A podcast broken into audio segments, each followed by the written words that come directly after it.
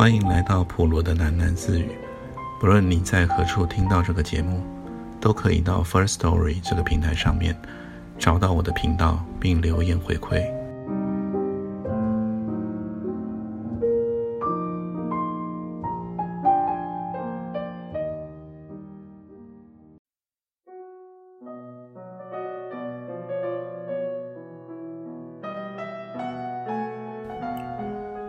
是你所读的教材，并不全都是只用在考试上啊。想一想，英文能力有多重要？那可以帮助你出国游历。数学也很好啊，你将来每一天的生活都离不开数学。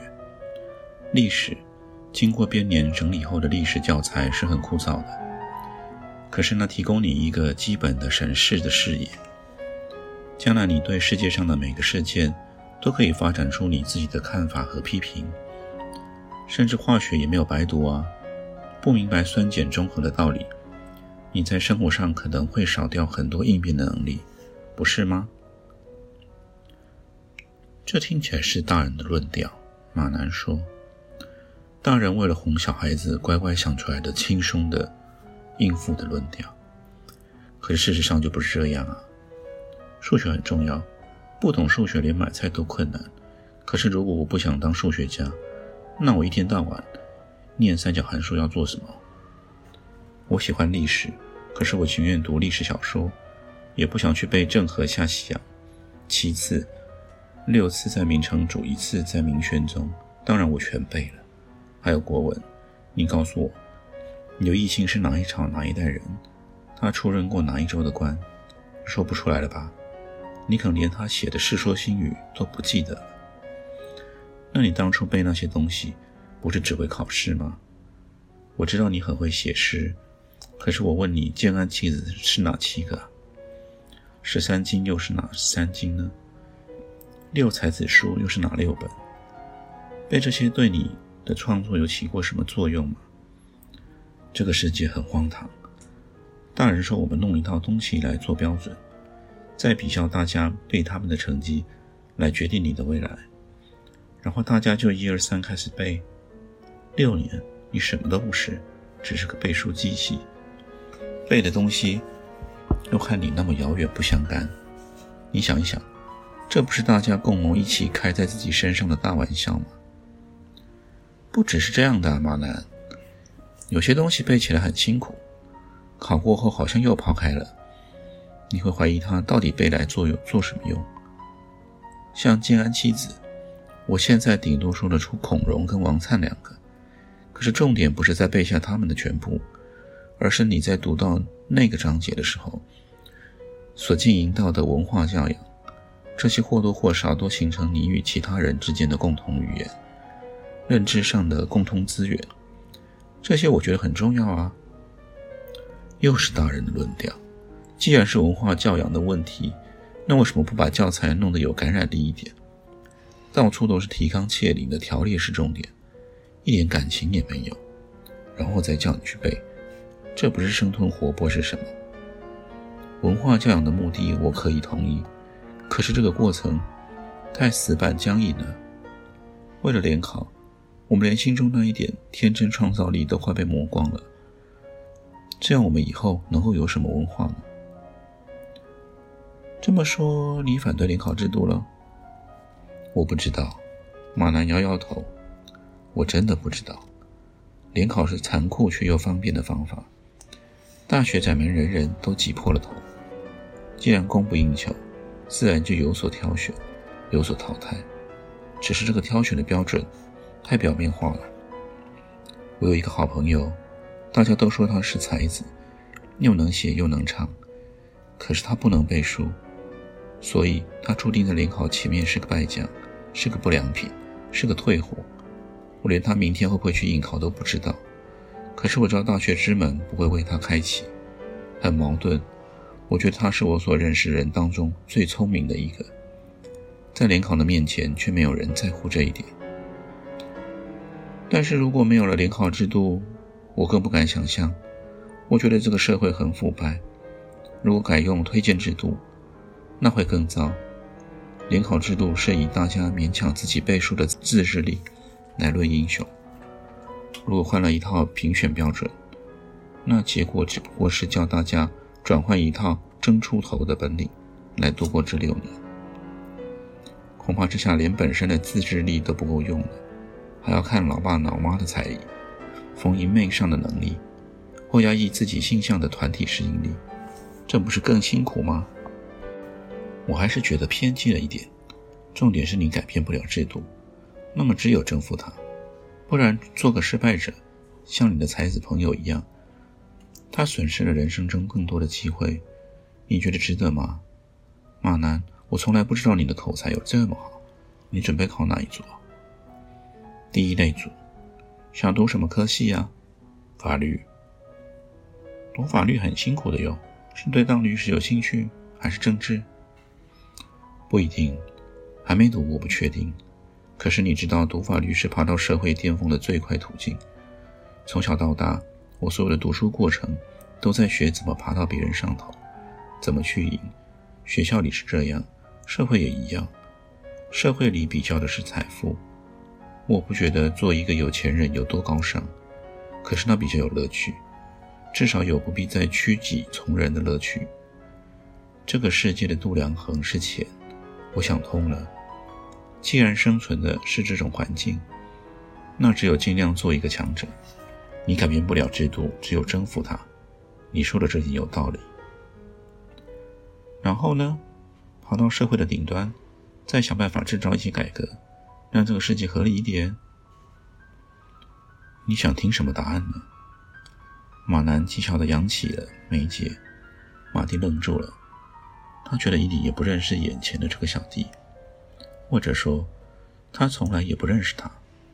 从小到大，他与马南的对话的总和也不如这次多。他觉得这个向来与他不亲的弟弟，出乎意料的聪明，思考与逻辑超灵、清晰，但又太过清晰剔透，隐隐约约间透露着什么缺憾。是的，马南的天资呈现出的不是宽大，却是无情。但能怪他吗？就像他说的，从来他所学习的课程，就是消蚀热情的压抑，还有爬到别人头上的快感。这不止不是适应不良，还应该说是马南太过度的适应了他的环境。现在马南一手搔着头，瞪视着窗外的暗夜。他沉思的时候，表现了一些童年时的模样。他问：“那你呢，姐？”你当初怎么选科系的？也没什么特别的理由。首先读的就是社会组，注定走文的路线，又觉得女孩子读外文适合，就填了外文科系。除了东方语文系，我把所有外文系都填上了，然后就听天由命，考上英文系。当年我只要低一分，就是读德文了，再高零点五分呢，离谱。是正大的阿语系，简直像是闭着眼睛下注嘛！那你为什么又去辅修法文呢？马蒂还没开口，耳边响起一阵敲门声。马南连忙收起了香烟。马蒂去开了门，是阿姨。吃晚饭的啦，阿姨说：“哎，马蒂，你怎么在这里？你小弟明天是要联考的呢，还在跟他聊天呢。”马蒂回房间了，阿姨还在背后叨念着，但她充耳不闻，因为她心中充满了小弟最后一句问话：为什么辅修法文？为什么辅修法文？本来只在志愿单上填了五个学校的发文系，那时高中校长居然将他召进了校长室，谆谆教诲，他的成绩不错，应该可以填更多志愿，可以为学校争光。在校长的不吝指导下，他重填了志愿单，结果考上英文系。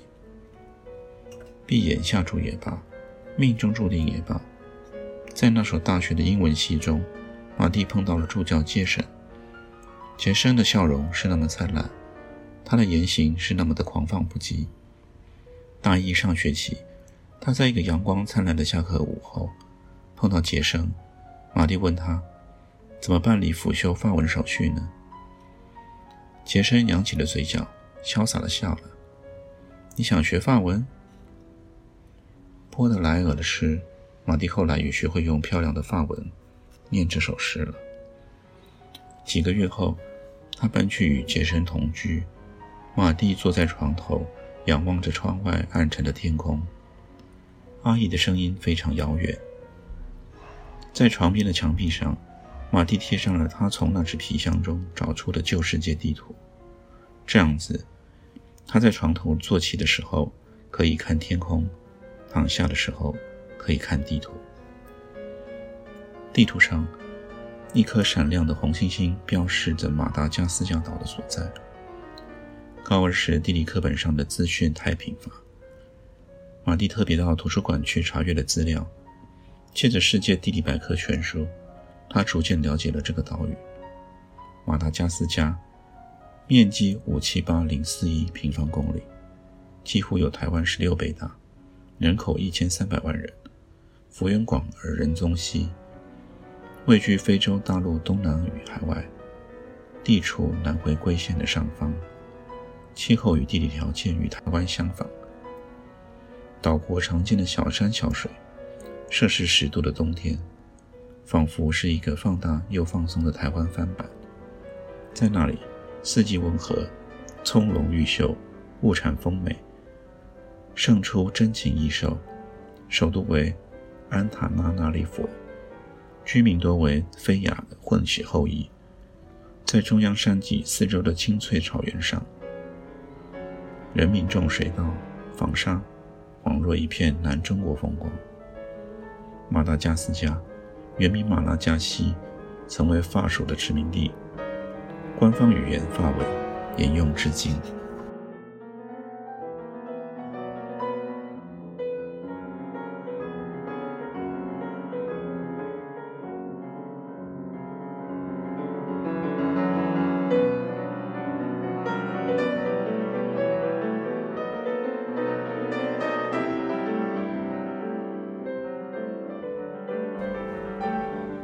马蒂是在与陈博士的私下会议中接到那通电话的。陈博士正很陶醉地描述公司下半年度经营策略。马蒂同步笔记整理时，总机转进来了一通找玛丽的电话。啊，对不起，我知道陈博士交代过不要打扰，可是这个人说是急电。总机在内线中说，马蒂直接使用陈博士桌上的话机。一听之下是小叶。哎，马蒂，马蒂，小叶说：“我的天哪，小叶，我还以为有什么紧急状况，我正在开会呢。是很紧急呀，马蒂姐姐，我生病了。哦，什么病？严重？”马蒂瞄一眼陈博士，陈博士已经性情地抓过马蒂的笔记本，兀自书写了起来。感冒，好可怜哟。是这样的，我快没力气了。可是待会儿店就要开门了，怎么办呢？那你那些朋友呢？一个也找不到啊，我快疯了。马蒂，你今天下班愿意过来帮帮我吗？拜托拜托。好吧，我下班就过来。挂了电话，继续陈博士整理经营规划书。陈博士将下半年度工作要项中的市场调查部分。指派给马蒂玛负责，这代表他不再只担任被动性的勤务工作，也意味着陈博士正在探视马蒂的能力范围。来到公司不满一个月，他已经开始延伸出他的职能范围。公司重用在望，马蒂感觉得出他的前途正在萌芽。这场会议一直延续到了下班的时分。伤心咖啡店这一天十分忙乱。小叶真的病了，不时过分夸张的趴着剧烈，不时过分夸张的趴着墙，剧烈咳嗽，引来吧台前女孩子们此起彼落的娇声抚慰。马蒂与小叶分工，小叶负责煮咖啡、调酒、放音乐、爆米花、炸薯条和洋葱圈，他则招呼客人、洗杯碟、照顾蛋糕和小菜台。夜色微浓。客人大都点咖啡，吃 cheese 蛋糕。马蒂很快的就熟悉了工作，第一次全面观察伤心咖啡店的布局。马蒂总算领会了店里的生态。首先，客人以女性居大多数，也有男客，但多是护鞋男伴而来。二十岁以上的客人喜欢一般的桌位，十几岁的志龄少女则偏好吧台前那几只高脚椅。小舞池旁那个腰果型的座位是不让客人落座的，那是海岸的桌子。小叶聚首吧台，吧台前的少女们互相都认识。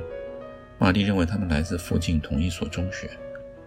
今年的少女流行清纯的直发，穿着短针织的上衣，让毛线的柔软质感隐约吐露她们成长中的纤秀身材。鞋子则是复古的厚底宽跟。少女们多半背着双肩小背包，多半噙着一根烟。又不按吞云吐雾，全部都目不转睛地注视着小叶。小叶很忙，对这些少女们又面露苦涩。马蒂因待洗的碗盘困守在水槽，一边洗涤一边听少女们交换着还算节制的黄色笑话。他们讨好地帮着小叶擦抹台面，递送饮料。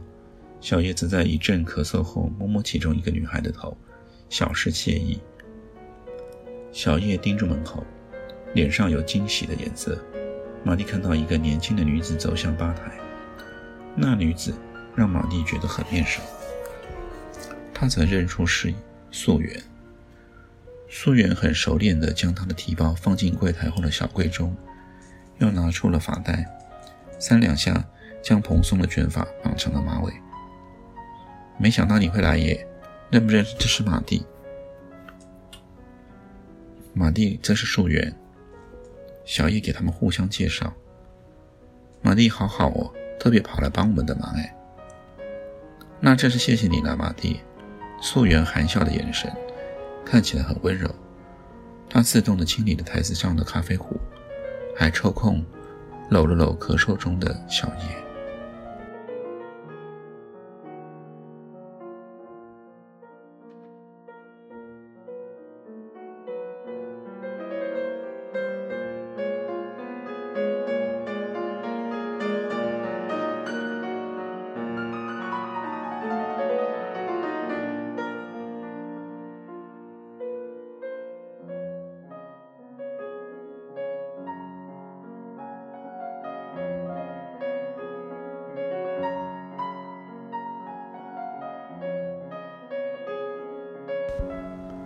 今天先念到这里，我们改天见。